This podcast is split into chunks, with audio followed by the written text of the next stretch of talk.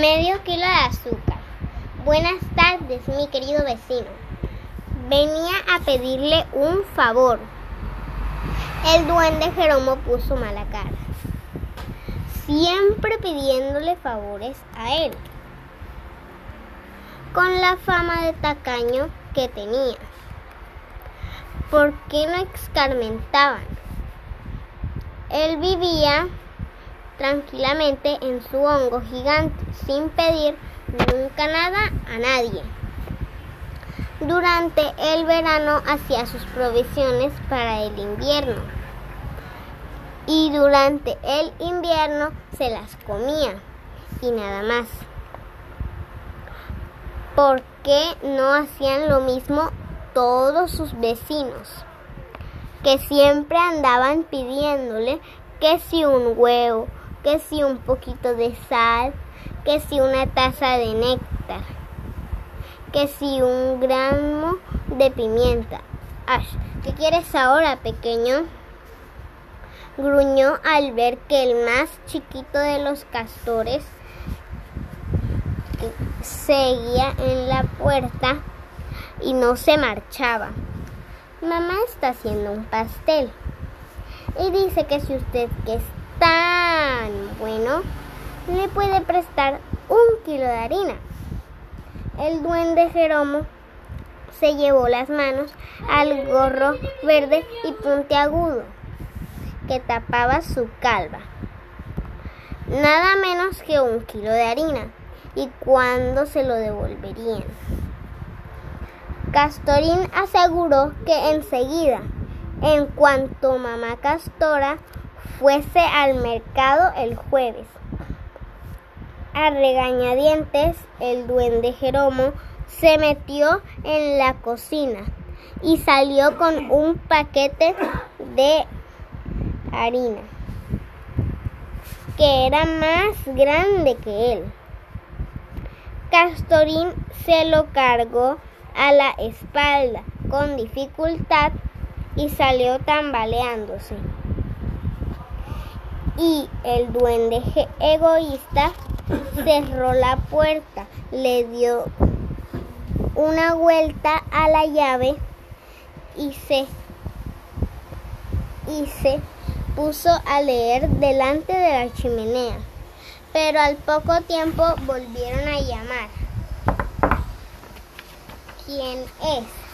Soy yo, Castorín. Ábreme. Vaya, pensó el duende Jeromo, este me viene a devolver la harina. pero Castorín le pidió un huevo, aunque fuese de paloma. Su madre estaba haciendo un pastel. ¿Con qué pastel? ¿Eh? Ash. Por poco, en lugar de un huevo, le da un garrotazo. Pero entonces no podría recuperar nunca el kilo de harina prestado. Y le dio un huevo, pero de gorrión. Castorín, a pesar de todo, se marchó contento. Y el duende Jeromo cerró la puerta, le dio dos vueltas a la llave y se puso a leer. Al cabo de un rato volvieron a llamar. Era Castorín de nuevo. Ahora pedía una tacita de mermelada de frambuesa. También para el pastelito, ¿verdad? Ash. Y el duende Jeromo tuvo que encerrarse en la cocina para que Castorín no lo viera quitarse el gorro y morderlo de rabia. Pero para recuperar el, la harina y el huevo no le podía negar al pedigüeño y le prestó la tacita de mermelada. Solo que en lugar de ser una taza de desayuno, fue una de las de café.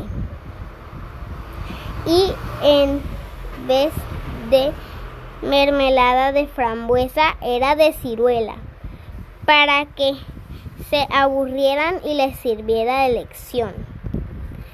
Y Castorín se marchó tan contento. Y el duende Jeromo cerró la puerta, dando tres vueltas a la llave y se puso a leer. Y al cabo de unos instantes, Castorín llamó una última vez. Necesitaban para el pastel medio kilo de azúcar.